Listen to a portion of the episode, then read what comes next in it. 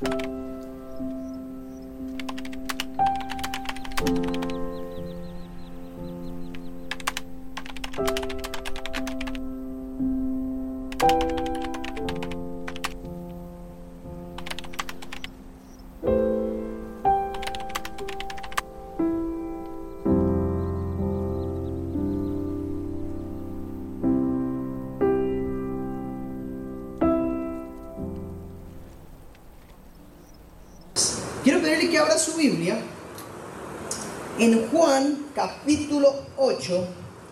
versículo 12. Si me ve que ando medio renco, o bien renco, no medio renco, andaba mejengueando el domingo y mm, me lesioné la rodilla, tengo un esguince. Y una de las cosas que me ha pasado, probablemente a quien se ha lesionado también le ha pasado, es que uno pasa un tiempo en el que no puede jugar, pasa un tiempo donde se va recuperando, hace los ejercicios que tiene que hacer para recuperarse, eh, se siente que está recuperado al 100%, pero llega un momento donde uno ya le dice, ya usted puede jugar y usted todavía tiene miedo. Es ese momento donde usted dice, todavía no confío en que mi rodilla esté bien, todavía no confío, tengo desconfianza en estar bien, usted dice no voy a meter pata porque me da miedo, mejor no hago ese salto porque así fue como me lesioné, y es lo que le llaman normalmente como esa lesión mental o esa lesión emocional que queda después de que uno se ha lesionado cualquier cosa. Y, y eso le pasa a cualquiera, el que se quebró la mano, el que se lesionó jugando, el que tuvo un accidente. Hay cosas que hacemos que nos recuerdan eso y nos generan desconfianza, ¿verdad? Y hoy voy a hablar un poquito de eso, de elementos o problemas que a veces tenemos de confianza. ¿Quién de ustedes puede decir, yo tengo problemas de confianza? No hace falta que levante la mano, tranquilo. ¿Quién tiene problemas de confianza? Bueno, ya veo las manos levantadas. Pero, ¿quién dice, a mí me cuesta confiar? A mí me cuesta confiar que el trabajo se va a hacer bien. A mí me cuesta confiar que otros lo van a hacer igual que yo o mejor que yo. A mí me cuesta confiar en mis hijos.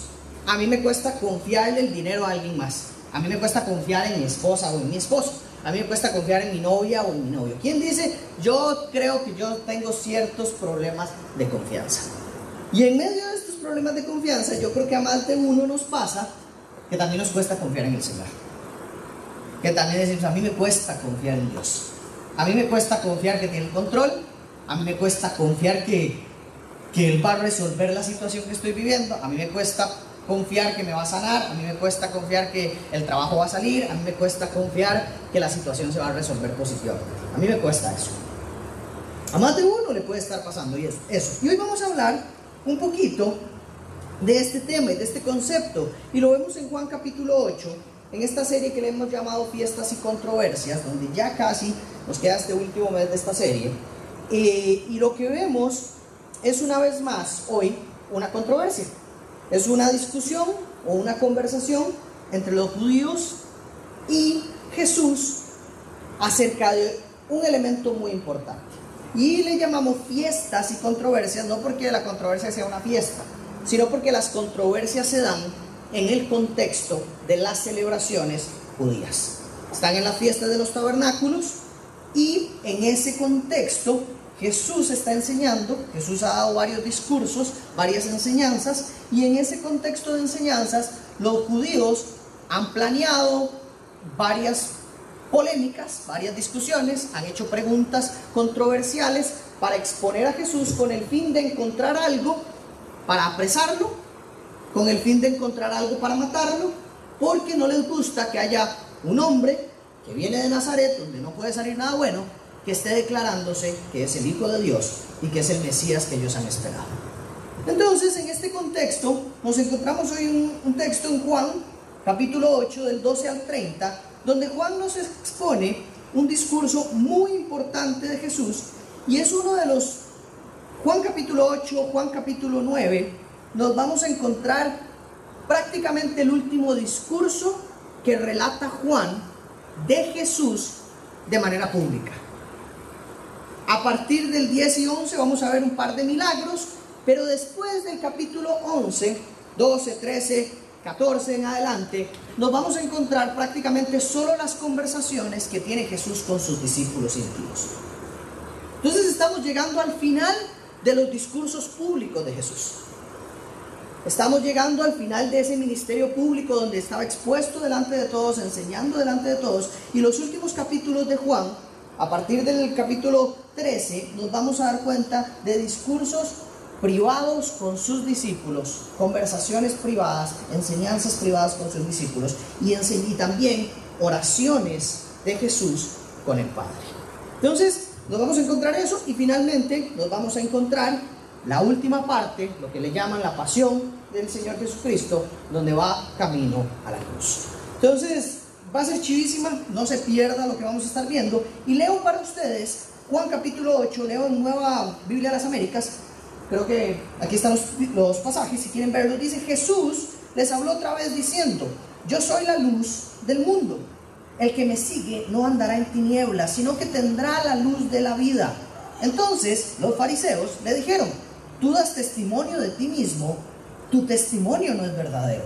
Jesús le respondió, aunque yo doy testimonio de mí mismo, mi testimonio es verdadero, porque yo sé de dónde he venido y a dónde voy. Pero ustedes no saben de dónde vengo ni a dónde voy. Ustedes juzgan según la carne. Yo no juzgo a nadie, pero si yo juzgo, mi juicio es verdadero, porque no soy yo solo, sino yo y el Padre que me envió. Aún en la ley de ustedes está escrito que el testimonio de dos hombres es verdadero. Yo soy el que doy testimonio de mí mismo y el Padre que me envió da testimonio de mí. Entonces le decían, ¿dónde está tu Padre? Ustedes no me conocen a mí ni a mi Padre, le respondió Jesús. Si me conocieran, conocerían también a mi Padre. Estas palabras las pronunció en el lugar del tesoro cuando enseñaba en el templo y nadie lo prendió porque todavía no había llegado su hora. Entonces Jesús les dijo de nuevo, yo me voy y me buscarán, y ustedes morirán en su pecado. A donde yo voy, ustedes no pueden ir. Por eso los judíos decían, ¿acaso se va a suicidar? Puesto que dice, a donde yo voy, ustedes no pueden ir. Y Jesús les decía, ustedes son de abajo, yo soy de arriba. Ustedes son de este mundo, yo no soy de este mundo. Por eso les dije que morirán en sus pecados, porque si no creen que yo soy, morirán en sus pecados. ¿Tú quién eres? Le preguntaron. Jesús les contestó, ¿qué les he estado diciendo desde el principio? Tengo mucho que decir y juzgar de ustedes, pero aquel que me envió es veraz, y yo las cosas que oí de él, estas digo al mundo. Ellos no comprendieron que les hablaba del, que les hablaba del Padre, pero Jesús les dijo, cuando ustedes levanten al Hijo del Hombre, entonces sabrán que yo soy y que no hago nada por mi cuenta, sino que hablo estas cosas como el Padre me enseñó. Y aquel que me envió está conmigo. No me ha dejado solo porque yo siempre hago lo que le agrada. Al hablar, al hablar estas cosas, muchos creyeron en él. Este es todo el texto de hoy y vamos a ir desmenuzando versículo a versículo. Primer versículo, versículo 8, 12. Jesús arranca su discurso. Yo soy la luz del mundo. El que me sigue no andará en tinieblas, sino que tendrá la luz de la vida. Y después vemos que los fariseos lo interrumpen. No sabemos qué más iba a decir Jesús acerca de yo soy la luz del mundo. Pero lo que vemos relatado por Juan es solamente esta frase y después entra la discusión con, con los judíos, con los fariseos. Pero es muy interesante porque este concepto de la luz del mundo, Juan lo expone desde el capítulo 1. Capítulo 1, versículo 8, Juan dice, la luz vino al mundo, pero el mundo no la reconoció. Entonces venimos con un concepto que ya es conocido para los que están leyendo la carta de Juan. Sin embargo, cuando Juan lo hace, él está comparando a Juan el Bautista, diciendo que Juan el Bautista no era la luz, sino que anunciaba la luz, más Jesús es la luz y la luz que vino al mundo. Pero ahora lo que estamos viendo es el relato de Juan del momento en que Jesús explícitamente de su propia boca dijo, yo soy la luz.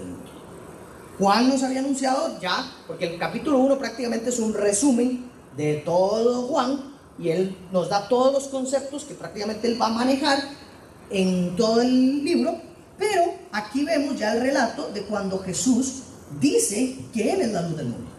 Él había dicho varias cosas antes, pero hasta ahora dice que es la luz del mundo. Y para usted tal vez la frase yo soy la luz del mundo, el que me sigue no andará en tinieblas, probablemente tiene sentido, la ha escuchado. Y usted dice, claro, yo sé que Jesús es la luz del mundo. Y, lo decimos a veces con naturalidad. Si usted tal vez ha crecido en una iglesia cristiana, usted probablemente ha escuchado hasta iglesias que se llaman así, la luz del mundo. Y es algo conocido, es algo escuchado y que para nosotros nos hace pensar, claro, Jesús es la luz que trae luz a mi vida, que me quita de la oscuridad, que alumbra mi camino, que me ayuda a caminar lejos de las tinieblas, porque Él es la luz. Y así lo entendemos. Y está muy bien entenderlo así. Pero, pero, aquí hay algo más. Hay algo más profundo y es que hay que recordar a quién está hablando Jesús. Jesús está hablando de judíos. Y Jesús les está hablando de la luz. De que Él es la luz. ¿Por qué Jesús está hablando de que Él es la luz a los judíos? Es por dos razones. Y estas dos razones me encantan. La primera razón es porque los judíos habían sido avisados del que de, de que el Mesías era la luz del mundo. Isaías capítulo 42, donde se anuncia en Isaías al Mesías, dice el texto, después de describir quién es el Mesías, después de hablar del Mesías, aparece el versículo 6 y dice, yo soy el Señor, en justicia te he llamado, está hablando de Dios que ha llamado a Cristo, te sostendré por la mano, por ti velaré, y ojo lo que dice, te pondré como pacto para el pueblo, como la luz para las naciones. La luz para las naciones. Los judíos conocen este texto, los fariseos seguro se sabían este texto de memoria, y ellos decían, cuando venga el Mesías, el Mesías será la luz de esta nación. El Mesías será la luz del mundo. Entonces que Jesús diga esto, vuelve a levantar roncha porque Jesús al declararse la luz del mundo se está apropiando de la profecía que le corresponde a él, pero que a los fariseos no les gusta. Él está diciendo, yo soy el cumplimiento de la profecía en Isaías 42.6. Yo soy la luz para las naciones. Yo soy la luz del mundo. Ese soy yo. Y el que me sigue a mí no andará en tinieblas. No solamente está apropiándose de la profecía, sino que también le está dando un sentido práctico al significado de la profecía. De nada sirve que yo les diga a ustedes que soy solo la luz del mundo, sino que el que me sigue no andará en tinieblas. Le está dando un sentido práctico a una profecía que que tal vez para muchos no tenía sentido, solamente era la luz del mundo, pero ahora ya saben quién es y además ya saben para qué sirve que Jesús sea la luz del mundo o que el Mesías sea la luz del mundo. Entonces, definitivamente esto es importante para los judíos porque todo lo que tiene que ver con luz o el sol representa un símbolo de la grandeza de Dios y de quién es Dios. Entonces, en este contexto que Jesús se declare así es, este hombre está diciendo que es Dios. Este hombre está diciendo que es el Mesías y este hombre está, se está apropiando de una profecía que para nosotros es muy importante. Y eso o lo aceptaban y daban gloria a lo que tenían al frente, o se enojaban y peleaban porque no estaban de acuerdo con lo que estaba pasando. La segunda razón por la que Jesús habla de la luz es porque la luz es un símbolo muy importante en la época que están celebrando es un símbolo muy importante en la fiesta específica en la que están celebrando. No es un detalle menor que Juan diga al final en el versículo 20 que Jesús dijo todo esto en el lugar del tesoro. Eso no debería decir, nada, ¿qué importancia tiene esto? Pero tiene una relevancia. El lugar en donde, eh, al que le llaman lugar del tesoro en el templo, era un lugar que decoraban con luces en las celebraciones, en las fiestas de los tabernáculos, lo ponían con un montón de luces, un montón de luces de candelabros muy bonitos para recordar y conmemorar un evento específico. ¿Cuál evento específico? La columna de fuego que alumbraba el caminar por el desierto en la liberación de Egipto. Entonces, es como que hoy digamos, vamos a celebrar eh, como dijo ahora Mariana, vamos a celebrar el 25 de julio la anexión de Guanacaste y vamos a poner banderas de Costa Rica y vamos a tener vestidos de típicos y vamos a tener gallitos de papa y comidita bien rica, no se lo pierdan, un anuncio. Pero eso era lo que estaba pasando en el templo. Hay unas luces que están poniendo candelabros conmemorativos para recordar la columna de fuego que había acompañado al pueblo de Egipto al pueblo de Israel, perdón, en la salida de Egipto. Y estas fiestas, las fiestas de los tabernáculos eran fiestas para celebrar esa liberación. Ellos celebraban la liberación de Egipto, el caminar por el desierto, el entrar a la tierra prometida y celebraban tres elementos importantes. Y Juan los ha descrito en el capítulo 6, en el capítulo 7 y ahora en el capítulo 8. Los tres elementos que se celebran son en el capítulo 6 el maná del cielo. En el capítulo 7 el agua que sacaron, que sacó o que proveyó Dios de la peña. Y en el capítulo 8 Juan nos habla, nos habla de la luz del mundo, de la columna de fuego.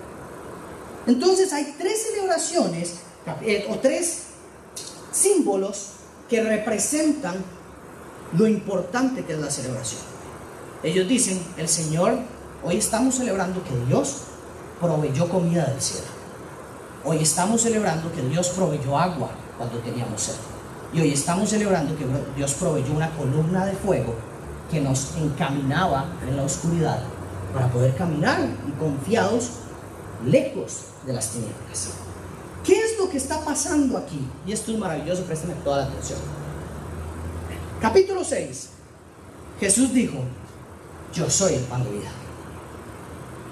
Capítulo 7. Jesús dijo, si alguien tiene sed, venga y beba del agua que yo le doy. Capítulo 8. Jesús dice, yo soy la luz del mundo. Es extraordinario.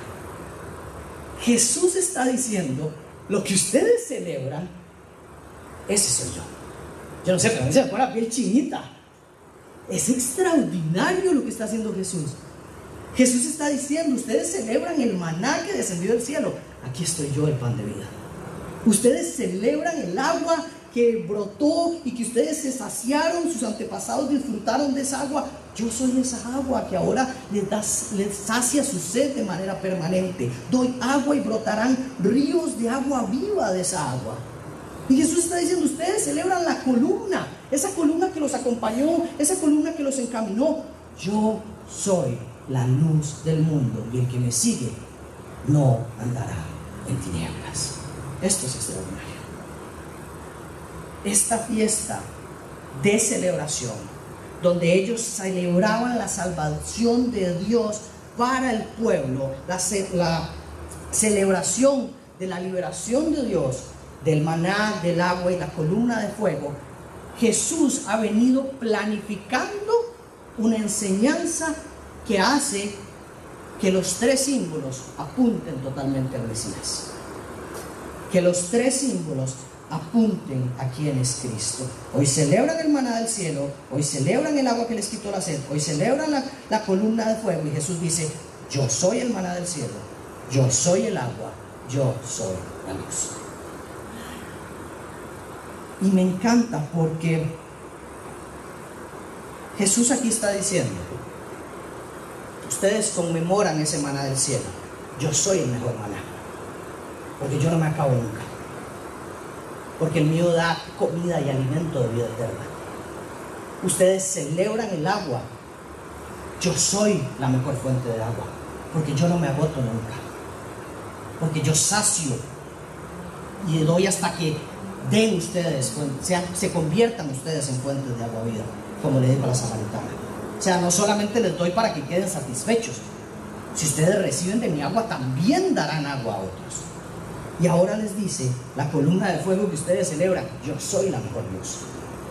Y esto es precioso porque Jesús dice, yo soy el pan de vida, el agua de vida, la luz de vida. Y Jesús me encanta como detalladamente planea la historia desde Génesis, Éxodo y todos los libros del Antiguo Testamento para apuntarnos a Cristo. Y hoy, o en este contexto, en este momento, ellos están en la celebración más grande de todas, conmemorando a Dios y tienen a la manifestación de Dios encarnada frente a ellos. ¿Qué es esa maravilla que hace Dios? Les dice, en su celebración donde me celebran a mí, ahí voy a estar encarnado. Ahí estaba Dios encarnado. En la celebración que ellos hacían a Dios. Eso es como que nosotros hoy, en esta celebración, aparezca, aparezca Jesucristo aquí, encarnado, y que nosotros lo reconozcamos y que nos demos cuenta que es Cristo. Eso es lo que estaba pasando. El Dios del universo estaba delante de ellos en la celebración del Dios del universo. Qué maravilla de escena.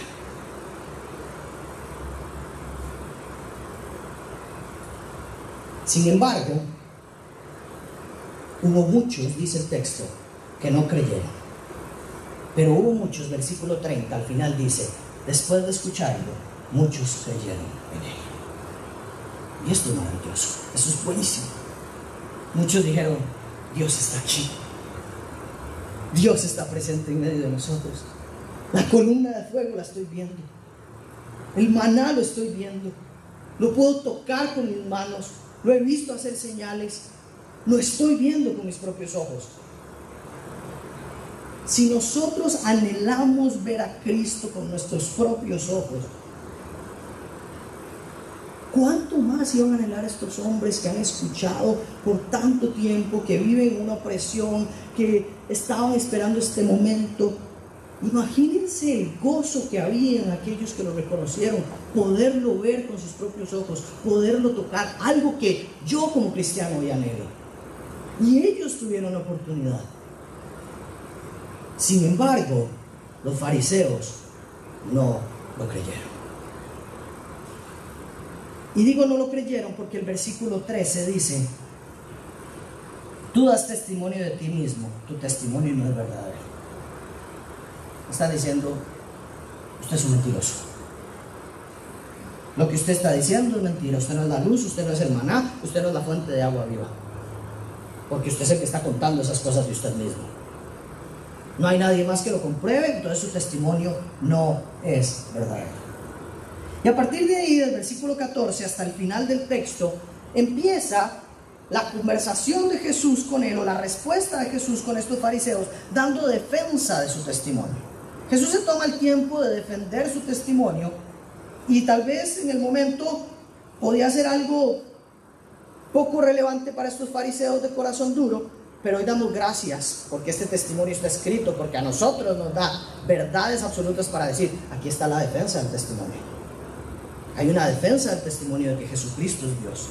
Y entonces Jesús empieza en el versículo 14 diciendo, yo les doy testimonio de mí, pero mi testimonio es verdadero, porque yo sé de dónde he venido y a dónde voy, pero ustedes no saben de dónde vengo ni a dónde voy. El primer elemento que Jesús usa es, yo sé de dónde vengo, yo sé a dónde voy y ustedes no lo saben. Ya voy a explicar un poquito más esto. El segundo elemento que dice Jesús, ustedes juzgan según la carne, yo no juzgo a nadie, pero si yo juzgo, mi juicio es verdadero, porque no soy solo yo, sino yo y el Padre que me envió. Y el tercer elemento que vemos, o ahí vemos dos elementos, ya lo voy a explicar, el, cuarto elemento que vemos es, yo soy el que doy testimonio de mí mismo y el Padre que me envió da testimonio de mí. Aquí hay cuatro elementos en estos cuatro versículos que Jesús utiliza para defender su testimonio. El primero es un tema de, ay, mi chiquito, usted es muy chiquitito para entender de dónde vengo yo. Ustedes no tienen una idea de dónde vengo yo. ¿Con qué cabeza van a comprender de dónde vengo yo? Ustedes no saben de dónde vengo yo. Ustedes no saben nada del cielo. Ustedes no saben nada de la eternidad. ¿Qué saben ustedes antes de su nacimiento? ¿Qué saben ustedes de la creación del mundo? Como le dijo Dios a Job, fuiste tú el que le ordenó al mar que llegara a las orillas, fuiste tú el que le ordenó al cielo aparecer, fuiste tú. ¿Dónde estabas? Le dice Jesús, Dios a Job. Prácticamente Jesús está diciendo lo mismo, ustedes no saben ni de dónde vengo. ¿Con qué criterio dicen que mi testimonio no es verdadero. No tienen una idea de dónde vengo. No tienen una idea de dónde voy tampoco. Y ahí nos da una verdad buenísima. Que Jesús volvía a ese lugar eterno, vuelve a ese lugar eterno en el que estaba. Y les dice, ustedes no saben, el segundo elemento es el que ustedes juzgan según la carne, y esto es importante. Dice, ustedes emiten juicio según la experiencia humana, Claro, ustedes emiten juicios según sus experiencias, según lo que ustedes conocen, según su conocimiento humano. Sin embargo, yo no juzgo, pero si yo juzgara, mi juicio sí sería verdadero. Jesús les está diciendo su juicio por medio de la carne o en conceptos muy humanos, en bajo sus experiencias, es un juicio muy pequeñito y no es un juicio verdadero. Aquí está diciendo básicamente no está diciendo que él no va a juzgar, porque cuando dice yo no juzgo, Jesús no está diciendo que él nunca va a juzgar. porque lo habíamos visto en Juan capítulo 4, que Él es el encargado del juicio, que tiene la autoridad para el juicio, pero aquí lo que está diciendo Jesús es, yo no los estoy juzgando ahorita, yo no estoy emitiendo un juicio en este momento acerca de ustedes, pero si lo hiciera, mi juicio sería verdadero. En cambio el de ustedes es un juicio emitiendo sin criterio, que no tiene argumentos, porque juzgan basados en criterios humanos que son deficientes e imperfectos y que no pueden jamás compararse con la infinidad de Dios. Jesús aquí está aclarando que mi criterio, está diciendo Jesús, mi juicio y mis pensamientos, y ese es el tercer elemento, están unidos a los pensamientos, al criterio y al juicio del Padre. Porque yo y el Padre, vean lo que dice el texto otra vez, yo no juzgo a nadie, pero si yo juzgo mi juicio es verdadero, porque no soy yo solo, sino yo y el Padre que me envió. Jesús está diciendo, si yo juzgara sería verdadero porque yo tengo el mismo juicio que tiene el, Padre. Entonces ese es el tercer elemento que usa. Su juicio no es válido, su forma de pensar es muy chiquitita, su forma de pensar jamás puede comprender em, la profundidad de quién soy yo, ¿verdad? Y finalmente termina diciendo, eh, o el tercer elemento es, yo pienso igual que el Padre, juzgo igual que el Padre, operamos exactamente igual que el Padre. Em, y el último elemento que vemos acá, Juan, en el versículo 18, dice, yo soy el que doy testimonio de mí y el Padre que me envió da testimonio de mí. Está diciendo el Padre da testimonio de mí.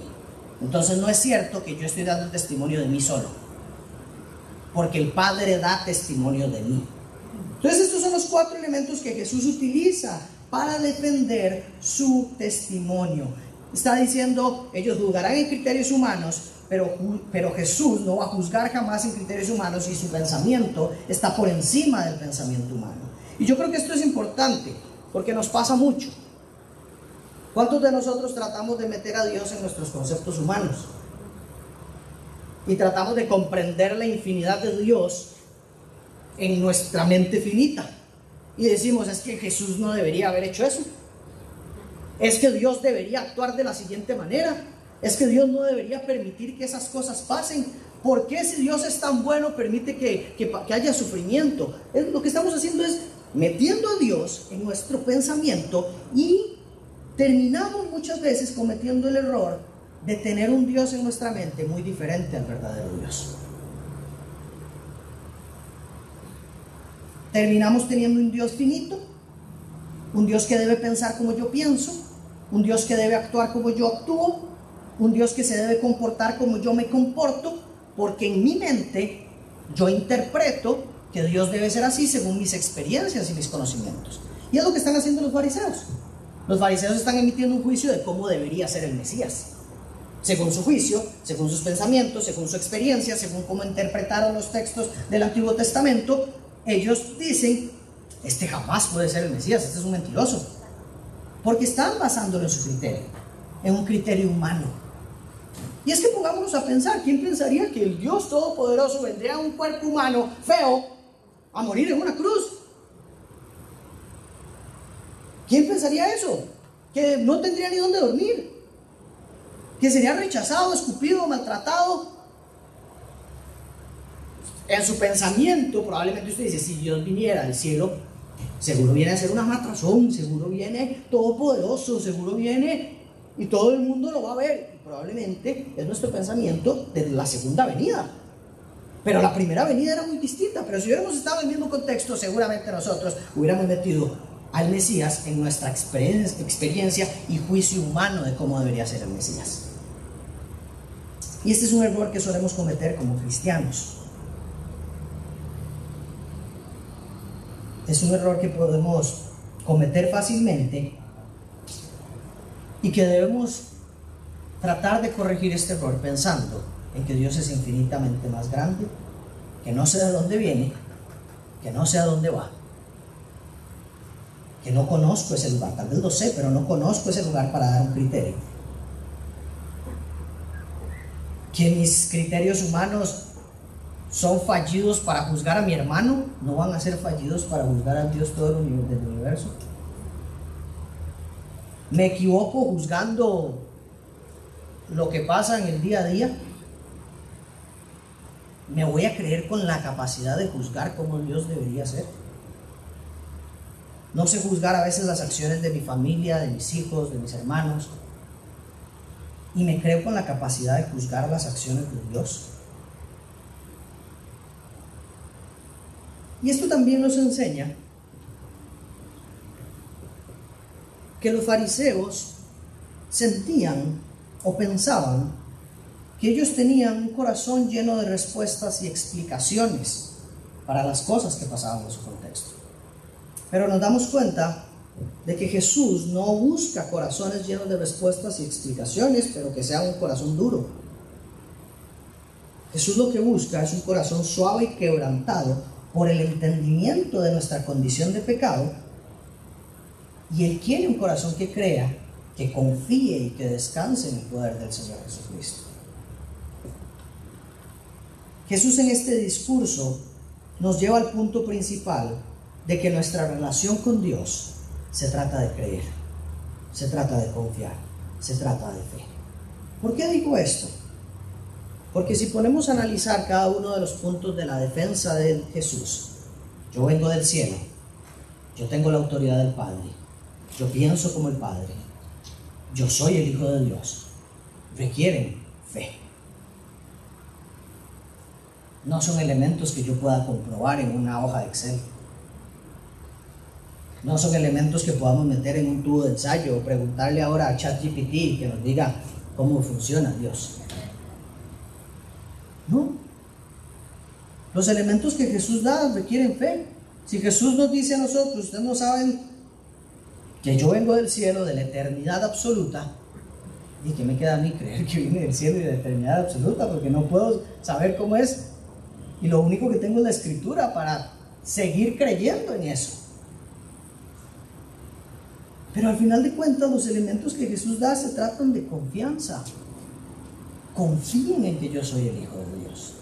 Confíen en que yo vengo del Padre. Confíen en que mi juicio es perfecto confíen en que yo soy la luz del mundo y soy el Mesías. Y que su criterio humano tal vez no lo comprende.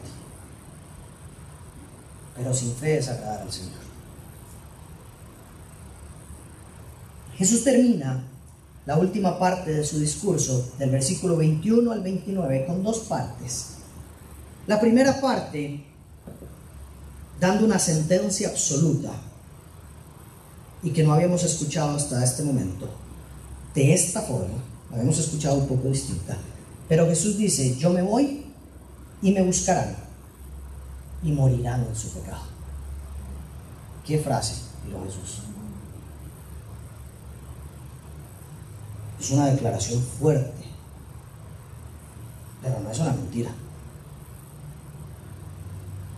Y me encanta porque esto definitivamente nos revela que Jesucristo estaba lleno de gracia y de verdad.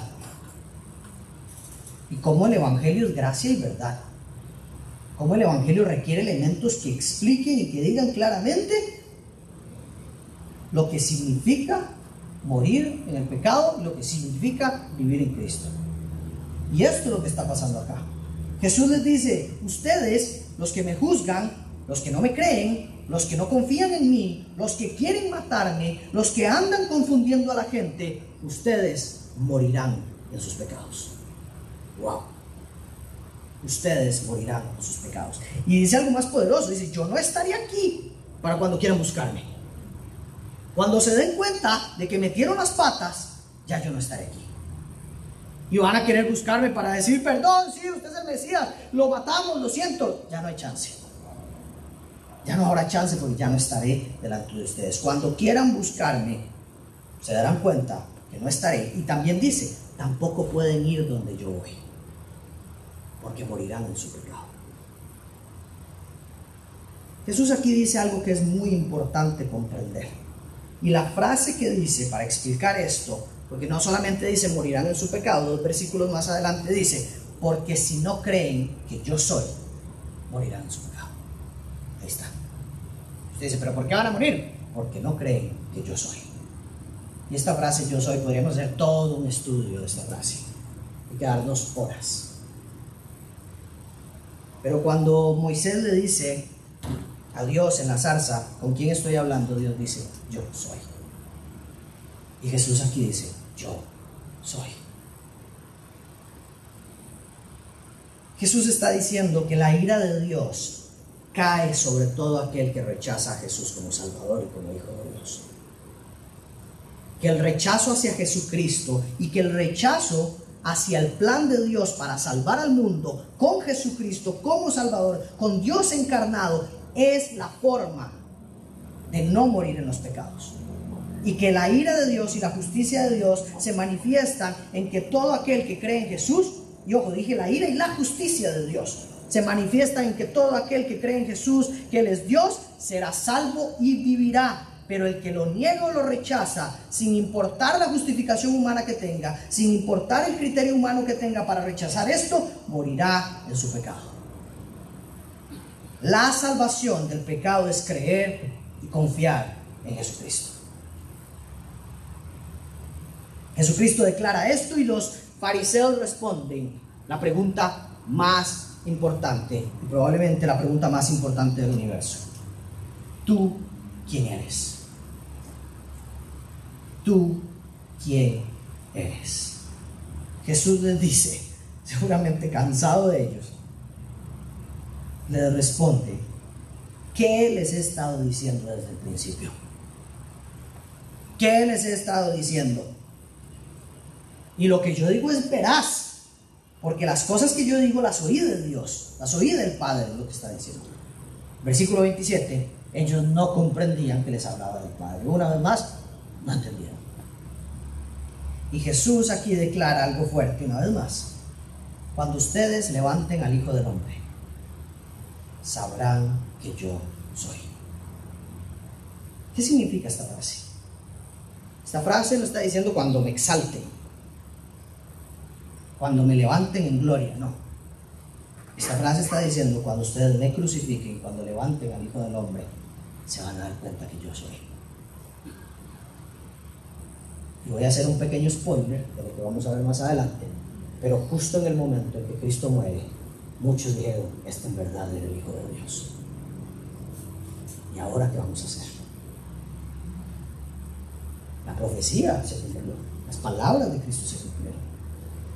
Jesús está diciendo, cuando se cumpla el plan, cuando llegue la hora, se van a dar cuenta que yo soy. Que yo soy. Termino con esto. Para usted, ¿quién es Jesús? Porque yo creo que uno puede tener la respuesta correcta a esta pregunta y aún así vivir equivocado. Yo creo que yo puedo saber quién es Jesús y no creerle. Yo creo que muchos en el mundo conocen quién es Jesús y no le creen. Jesús nos ha dicho, yo soy el pan de vida, yo soy el agua, yo soy la luz, yo soy el Hijo de Dios, yo soy. Pero cada vez que ha dicho esto, ha completado la frase con algo más. Ha lanzado una decisión para aquellos que lo escuchan. Yo soy el pan de vida, el que come de este pan. Yo soy el agua, el que bebe de esta agua. Yo soy la luz, el que sigue a la luz. Yo soy el Hijo de Dios, el que cree en mí. No se trata solo de saber que Jesús es el pan de vida, que Jesús es la luz, que Jesús es el, que, el agua eterna, que Jesús es el Hijo de Dios. Porque yo podría decir Jesús es el pan y no comer. Yo podría decir Jesús es el agua y nunca beber. Yo podría decir Jesús es la luz y nunca seguirlo. Yo podría decir Jesús es el Hijo de Dios, es evidente, y nunca creer en esto absolutamente. Jesús es Dios, podría decir yo, y no confiar en Él y no tener fe en Él. Si yo quiero ser de Cristo, si yo quiero permanecer y pertenecer a Cristo, debo saber de Cristo, pero sobre todo debo aceptar quién es Cristo. Debo interiorizar quién es Él. Debo reconocer quién es Él. Debo rendir mi juicio, mi criterio humano, mi pensamiento, mi cosmovisión, mis experiencias a quién es Cristo. De lo contrario me puede pasar como le pasa a los fariseos. Estar en una lucha constante por meter a Mesías en el molde que ellos tenían. Meter constantemente a Dios en el molde que yo tengo y no dejar que sea el creador del universo el que defina mis pensamientos y mi forma de actuar. Yo puedo decir, le creo al Señor Jesucristo y entrego mi vida y mis pensamientos y confío absolutamente en Él. O yo puedo decir, yo sé que Jesucristo es el Señor, pero mis pensamientos y mi forma de ver el mundo me la dejo yo. La vida con Jesús no es un acto teórico o un acto de la razón, familia. Evidentemente hay elementos teóricos y de razón, pero la vida con Jesús es un caminar lleno de momentos donde puedo decidir creer. La vida con Jesús es una relación en la que yo estoy lleno de desafíos para fortalecer mi confianza. En donde yo estoy luchando en el trabajo para fortalecer mi confianza en que Jesús es la luz del mundo. En donde yo estoy luchando con el tema financiero, confiando en que el Señor es el pan que, que alimenta a mi familia y que alimenta mi vida. Yo estoy caminando en medio de dificultades de identidad, en medio de problemas de validez, en medio de insatisfacciones del corazón, mientras voy decidiendo si creo que el agua de vida eterna sacia todas las necesidades que hay en mi corazón. Y en medio de esas decisiones pequeñas, yo confío en el Señor Jesucristo. Confiar en el Señor Jesucristo no es levantar las manos y decir yo confío en el Señor Jesucristo. Puede ser ese el primer paso, pero confiar en el Señor Jesucristo es cuando estoy ahí en el fuego, cuando estoy pasándola mal, cuando estoy pasándola bien, cuando vienen las dificultades. Son elementos que el Señor ha permitido, como dice 1 de Pedro, como dice Santiago, para fortalecer y pulir nuestra fe. Porque en la prueba la fe se hace fuerte.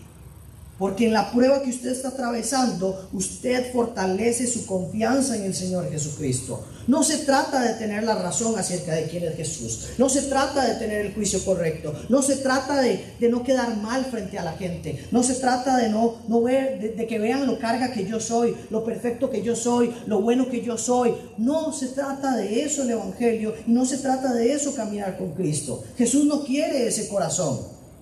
Jesús quiere un corazón que reconoce que no puede salvarse, que no puede justificarse, que no tiene escapatoria en sí mismo, que no tiene herramientas para declararse justo delante de Dios, que, que, necesita un corazón humilde, que reconoce su pecado, que reconoce su condición, que reconoce que no lo sabe todo, que reconoce que no tiene miedo a ser visto delante de Dios como verdaderamente es que no aparenta y que no piensa que es perfecto, sino un corazón que reconoce que necesita la salvación de esta columna de fuego que se hizo carne y es Cristo. Si usted dice hoy, yo vengo a la iglesia para cumplir o para servir o porque soy muy carga o porque me necesitan en la iglesia, y no para ser corregido, ser equipado, ser entrenado, ser rescatado una y otra vez de la necesidad que tiene de un Salvador, entonces está con el corazón incorrecto. Y lo digo, venga a la iglesia, pero si usted cuando está en su casa acercándose al Señor, va con un corazón de yo no necesito justificación, yo tengo en mis propias fuerzas los elementos necesarios para salvarme de todo lo que estoy, de todo lo que estoy viviendo, cuidado, revise su relación con el Señor. Arranqué diciéndole quién tiene problemas de confianza. Y el Señor nos da una maravillosa lección para poder tener una decisión con mucho más criterio de quién es Jesús y dónde voy a poner mi confianza. Cuando Jesús dice, con eso termino, yo soy la luz del mundo, el que me sigue no andará en tinieblas. Jesús está diciendo y les está en su contexto recordando, vean que Dios, ustedes estaban en el desierto, no había tendido eléctrico, no había una sola luz. Probablemente tenían miedo de quedarse oscuras, probablemente tenían miedo de no saber hacia dónde caminar, probablemente tenían miedo de no saber hacia dónde dar el siguiente paso. Pero recuerden que nunca les faltó la luz. Que la luz estuvo con ustedes todo el tiempo y que ustedes caminaron detrás de la luz y siguieron la luz, siguieron la columna de fuego y atravesaron el desierto y llegaron a la tierra prometida. Jesús hoy está diciendo, yo soy la luz del mundo, yo soy esa columna para cada uno de nosotros. Porque ahora es la luz del mundo, no la luz de Israel, no es la columna de fuego de Israel. Él es la luz para las naciones. Y ahora yo puedo caminar detrás de Cristo, siguiendo a Cristo, confiando en Cristo, a través de cualquier desierto, sabiendo que me va a llegar a la tierra prometida. Esto es nuestra fe. Y tal vez hoy usted está pasando un momento jodido, desierto jodido. Pero el consejo en medio del desierto es siga a Jesús. Busque a Jesús. Obedezca a Jesús. Adore a Jesús. Ame a Jesús. Corra detrás de Jesús. Porque Él hace una promesa. Y las promesas de Jesús no fallan. El que me sigue nunca andará en tinieblas parece si oramos? Señor, hoy damos gracias. Por tanto, damos gracias Jesús. Damos gracias Dios por una perfecta historia que trazaste desde la eternidad. Aunque en nuestra cabeza no tenemos idea cuándo fue eso ni cómo fue eso. Señor, hoy reconocemos que nuestra mente es verdaderamente chiquitita como para comprender todo lo que sos. Que nuestra mente es muy cortita para entender el infinito plan de salvación. Que nuestra mente es muy pequeñita para comprender todo lo que hizo el Mesías y lo que sigue haciendo el Mesías. Pero Señor, hoy reconocemos que eres Jesús, que eres nuestro Salvador, que eres nuestro Señor, que eres el pan de vida, que eres el agua que sacia, que eres la luz del mundo, Señor. Jesús, hoy pongo mi corazón, mis pensamientos, mis criterios, mis desafíos en tus manos, en tu camino detrás de esa columna, detrás de esa luz, caminando detrás tuyo sabiendo que vamos a llegar a un buen lugar, que me vas a llegar, me vas a llevar a un buen lugar, que vas a formar mi corazón, que vas a fortalecer mi fe, que en medio de la prueba, en medio de la dificultad, yo puedo confiar porque estás haciendo algo bueno en mí, porque estás trabajando en mí porque estás fortaleciéndome, estás limándome, estás corrigiéndome y estás llevándome a un buen lugar. Señor, quiero seguirte absolutamente, sin dudas, sin temores, y cuando los tengas, Señor, por favor, recuérdame este texto por medio de tu Espíritu Santo. Recuérdame tu palabra.